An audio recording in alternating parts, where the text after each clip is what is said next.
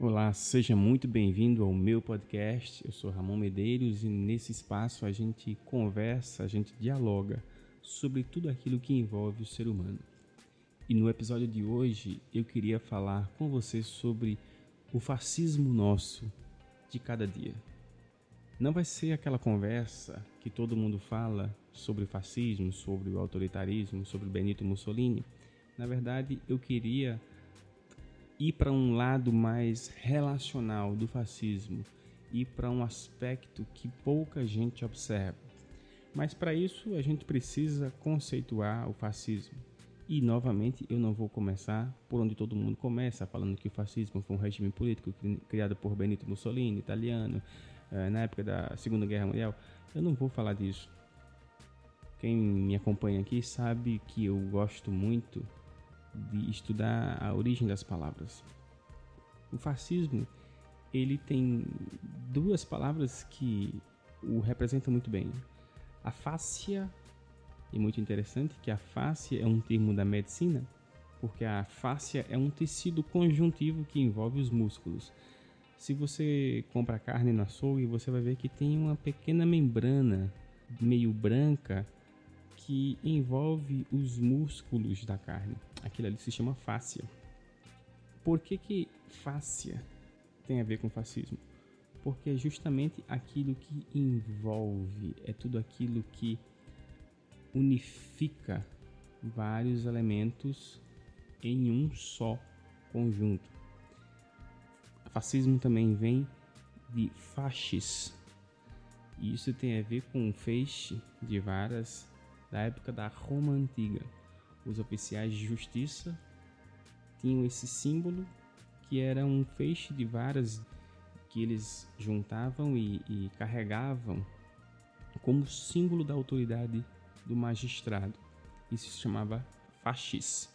E é por isso que algumas pessoas pronunciam fascismo, que aí tem a ver com fáscia, do músculo, e muitos pronunciam fascismo, que aí tem a ver com fascis ou faixas no plural, que se refere justamente a esse feixe de varas.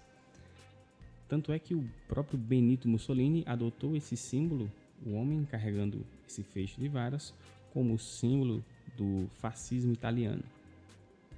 O fascismo é justamente essa tentativa de unificação do diferente é justamente essa tentativa de categorizar, de agrupar, de unificar unidades e transformá-las em uma só.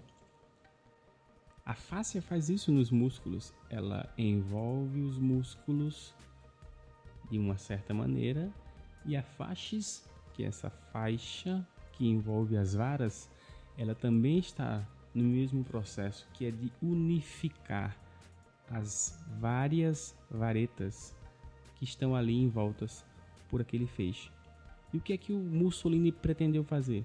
Ele pretendeu fazer um regime ultranacionalista, né, de modo que todas as pessoas fossem uniformizadas, fossem a, agrupadas de uma maneira tal de que houvesse uma identidade única nos indivíduos. Na verdade, o fascismo é a abolição da individualidade. E nesse sentido, o fascismo ele é irmão do socialismo, do comunismo, porque o comunismo ele também coloca as pessoas em classes. Então, o comunismo ele também é uma abordagem coletivista, é uma abordagem que busca agrupar indivíduos e transformá-los em uma coletividade. O comunismo ele nunca olha para o indivíduo e para a ação individual, o comunismo sempre vai olhar a partir da classe. Então você vai ter o operário e o patrão, ou a burguesia. Você vai ter o negro e o branco, o homem e a mulher, e por aí vai. Por mais que o, o comunismo ele rechace o fascismo, de certa forma o fascismo ele tem um aspecto ultranacionalista, mas os dois são irmãos siameses nesse sentido de prezarem pela coletividade. O comunismo em geral ele tem uma pretensão mais universalista enquanto que o fascismo ele tem uma pretensão mais nacionalista, ou seja, Mussolini queria transformar a Itália como realmente o símbolo do poder. E agora nós vamos entrar de fato no nosso fascismo de cada dia, que é o que eu chamo de fascismo relacional. Nós seres humanos temos a tendência, uma tendência natural, uma tendência do nosso cérebro, uma forma de funcionar. Ele sempre busca agrupar aquilo que está separado. Ele sempre busca juntar, é uma tendência natural do nosso cérebro. Então, a gente busca agrupar os indivíduos em grupos, em feixes, digamos assim, né? ou em faixes, para usar o termo do fascismo. E aí surge o preconceito. Porque a partir do momento em que eu olho para uma pessoa e eu automaticamente a insiro dentro de um grupo, dentro de uma classe, eu já começo a olhar para aquela pessoa não como uma pessoa, não como um indivíduo, mas como um branco, um homem, um negro, um operário, um patrão, um burguês, um capitalista, enfim. E isso, na verdade, o cérebro faz isso porque é uma economia. Ele, ele está economizando esforços para compreender a realidade. Olhar para o outro em sua individualidade demanda de nós, exige de nós muito mais esforço, muito mais energia, muito mais concentração. E todo organismo vivo, por definição, busca economizar energia, busca minimizar o esforço e maximizar o prazer. Daí a nossa tendência em agrupar as pessoas, em colocá-las em feixes. Isso gera preconceitos, isso gera rotulações, isso gera categorizações. E isso facilita o processo de olhar para o mundo, mas ao mesmo tempo nós vemos o mundo de uma maneira um tanto quanto distorcida. Essa tendência à generalização é muito complicada. Então, quando as pessoas dizem, por exemplo, que todo negro é bandido ou não presta, é uma forma de racismo, mas também é uma forma de colocar o indivíduo que por acaso tem a pele negra em um grupo, em um feixe, é uma forma de fascismo. Ou quando nós vemos frases do tipo: todo homem é um estuprador em potencial. Isso é uma forma de fascismo. Isso é uma forma de tirar aquela pessoa que tem um sexo masculino, que tem uma história, uma individualidade própria e colocá-la dentro de um grupo homem, dentro de um grupo estuprador em potencial. E não existe nada mais danoso do que isso. Nada mais danoso do que isso. A realidade é que a gente considera muito mais fácil categorizar, rotular o outro do que tentar compreendê-lo em sua individualidade. E a gente poderia aplicar isso aqui em vários assuntos, mas por exemplo no nosso casamento, quando a gente olha para o nosso cônjuge e a gente vê um esposo, uma esposa e não vê a pessoa que está ali, nós tendemos a criar um esquema de como é que o esposo tem que ser, de como é que a esposa tem que ser. E aí vem vem associado a isso uma lista de tarefas, de obrigações, de características que o esposo precisa ter, que a esposa precisa ter. Porque nós não estamos olhando para a pessoa que está à nossa frente, mas para uma categoria: marido, esposa. E gradativamente, essa pessoa que está diante de nós vai deixando de ser uma individualidade, uma singularidade única nesse mundo, nesse universo. E é interessante que quando o casamento, a relação, ela começa a, digamos, dar defeito, a gente quer melhorar a relação, a relação, ela começa a, digamos, dar defeito, porque nós esquecemos que na verdade não é a relação que precisa ser salva. Nós precisamos olhar para o outro que está diante de nós. E o nosso objetivo não deve ser necessariamente melhorar a nossa relação, mas melhorar o outro, ouvir o outro, ser um suporte para ele, para ela, para que ela possa, apoiado em nós, em nosso acolhimento, em nossa sensibilidade, em nossa empatia, em nosso olhar, essa pessoa se sinta suportada, se sinta apoiada para ser ela mesma, ele mesmo.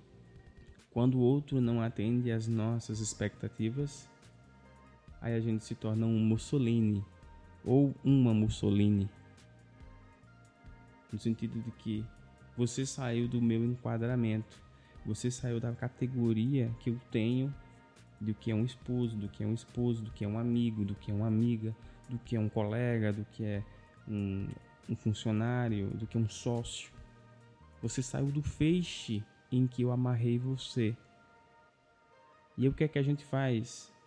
Quase que invariavelmente, a gente se torna um Mussolini e começa um processo de autoritarismo relacional. Ao invés de a gente abrir espaço para que o outro seja acolhido, seja entendido, seja compreendido, a gente começa a se inclinar sobre ele com autoritarismo, porque ele não está atendendo às minhas demandas, porque ele não está correspondendo às minhas expectativas. E aí o ciclo do fascismo relacional começa. E eu teria aqui muito mais coisas para a gente falar sobre fascismo, porque esse é um tema que dá muito pano para manga. Mas eu, eu queria encerrar esse podcast dizendo duas coisas para você.